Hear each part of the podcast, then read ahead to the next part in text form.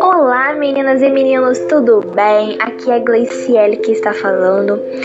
Bom, hoje vamos falar sobre uma história que é de duas meninas que foram criadas por lobos na Índia. É isso mesmo que você escutou, duas meninas que foram criadas por lobos. Pois é. Kamala e Amala, a melancólica história das meninas que foram criadas por lobos na Índia. Primeira delas tinha um ano e meio e faleceu um ano mais tarde. Kamala, no entanto, já tinha oito anos de idade e viveu até 1929.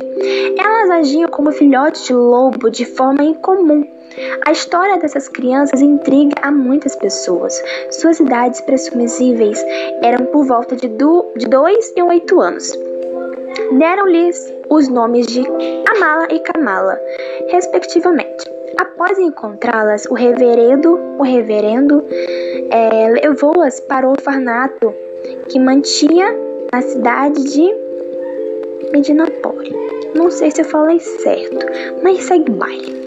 Foi lá que ele iniciou o penoso, o penoso processo de socialização das meninas lobo. Elas não falavam, não sorriam, andavam de quatro como os lobos, uivavam para a lua e sua visão era melhor à noite do que ao dia. A Mala, a mais jovem, morreu com dois anos e meio de idade devido à adaptação dolorosa ao abrigo. Como ela não tinha alimentação que ela estava acostumada de carne crua e podre. Kamala viveu durante oito anos na instituição que a acolheu, humanizando-se lentamente. Ela necessitou de seis anos para aprender a andar e pouco antes de morrer só tinha um vocabulário de 50 palavras. Atitudes afetivas foram aparecendo aos poucos. Ela chorou pela primeira vez por ocasião da morte da querida irmã e se apegou lentamente às pessoas que cuidaram dela e às outras crianças com as quais viveu. Essa história pode se relacionar a uma concepção de aprendizagem. E essa concepção vem de quem? Nada mais, nada menos de Taranana, Vygotsky. Vygotsky, na verdade, né? É nem Vygotsky. Fala errado não, meu filho. Vygotsky. é isso, galera. Agora vamos para a próxima pessoa para dar continuidade a essa história linda, tá bom? Mileninha, sua vez.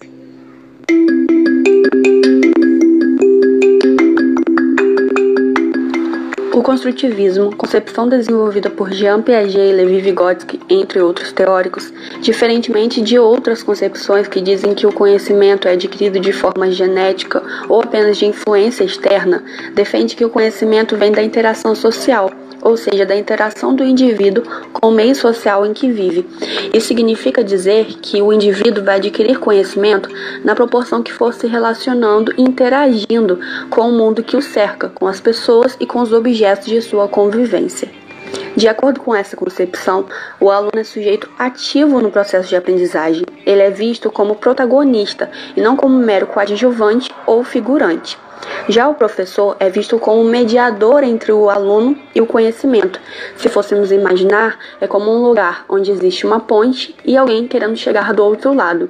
Essa ponte seria o mediador, o professor, esse indivíduo que quer chegar do outro lado, o aluno, e esse lugar do outro lado da ponte, o conhecimento.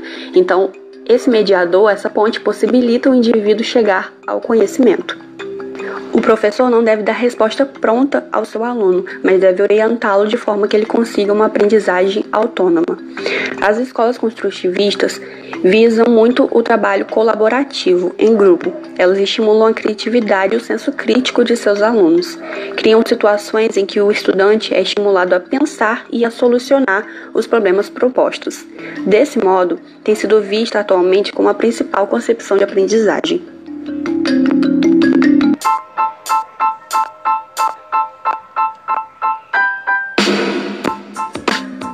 Oi, então, Natália falando aqui. É, não sei em que horário você vai estar tá vendo isso, mas estamos juntos, oi. É, eu vou relacionar agora o que a Milena e a Gleice falaram. Porque vocês devem estar se perguntando, o que é que tudo isso tem a ver? Não estou entendendo nada. Então, vamos lá, vou relacionar isso agora. O Vygotsky falava, né, que nós devemos considerar o meio, o indivíduo e a cultura desse indivíduo. Então, o que podemos tirar disso? Mas antes disso é melhor comentar aqui. O aprendiz, ele, ele disse alguma vez que eu vi em algum lugar que o aprendizado impulsiona no desenvolvimento. E aí podemos continuar e dar um pouco do início para vocês começarem a entender o que tem a ver. Então, com essa frase, a gente tira que por elas viverem com lobos, acabarem estando tipo só com lobos, elas desenvolveram em si, sabe, é, uma limitação. Tudo isso, seu convívio social, a sua cultura, o seu meio é, foi limitado. E ainda mais, vamos lá falar aqui. O Vygotsky considerava né, o, so, o, meu, o meio social, biológico e a experiência. Então vamos por partes. O social das meninas, como era? Elas tinham vida social, elas tinham a vida social delas era com humanos, de se relacionar dessa forma. Não, não era, né, gente? Era com lobos. Então, como que elas. O que, que elas poderiam aprender com isso, sabe?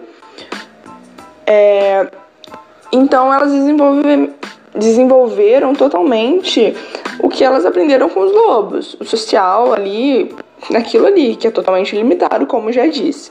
Já o meio biológico. Você vai me perguntar, Natália, tá. Elas possuíam características biológicas? É óbvio, né, gente? Eu, eu acho que eu não precisaria nem perguntar isso. É óbvio que elas possuem características biológicas. Porém, não é como uma criança normal. Normal em quesito de viver em sociedade humana, sabe? Digamos assim.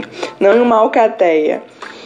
É, por exemplo, o vínculo afetivo. Uma curiosidade o vínculo afetivo não por você chorar porque alguém morreu, você amar muito alguém. Você pode achar que isso é normal, é do ser humano? É do ser humano que convive em sociedade. Tá? Isso foi uma experiência que ele adquiriu na sociedade. Então, o que a gente considera que é tipo biológico, não, isso não é herdado. Isso é aprendido. Ela não, elas não tinham isso. Isso foi sendo desenvolvido ao longo do tempo. E a experiência, para finalizar, então, antes de falar da experiência, vamos falar só o que é aprendizagem, né? O que como que você considera que alguém aprendeu alguma coisa? Falam que a, a aprendizagem é quando você tem uma mudança duradoura de um ou mais, uma ou mais experiência, uma mudança do comportamento, sabe? E nós sabemos que, além disso, né, tudo isso, o sujeito aprende, né, ele é um sujeito interativo. Ele aprende com a troca e com o meio, sabe? É, com a troca com o meio, no caso. Ele aprende com, seu, com sua relação social, sua relação com tudo, com o meio.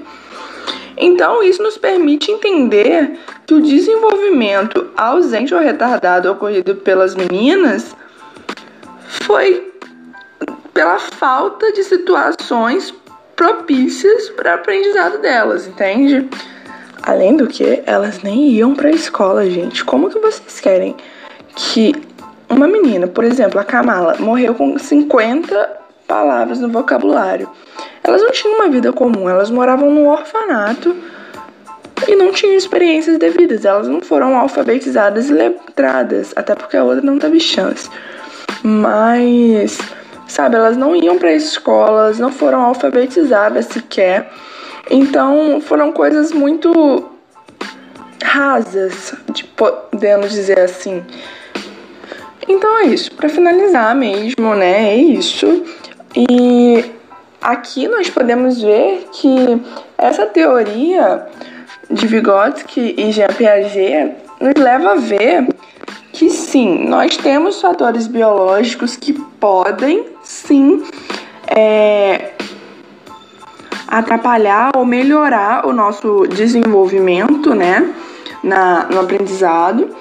Mas, porém, todavia, o meio é muito importante. Não é só o indivíduo que conta, não é parte só da parte dele, sabe? Tem que ter a relação, a troca do indivíduo com o meio. E é isso, finalizamos. Espero que vocês tenham entendido. É a primeira vez que a gente está fazendo isso. E espero que gostem. Tamo junto e fica com Deus. Beijão.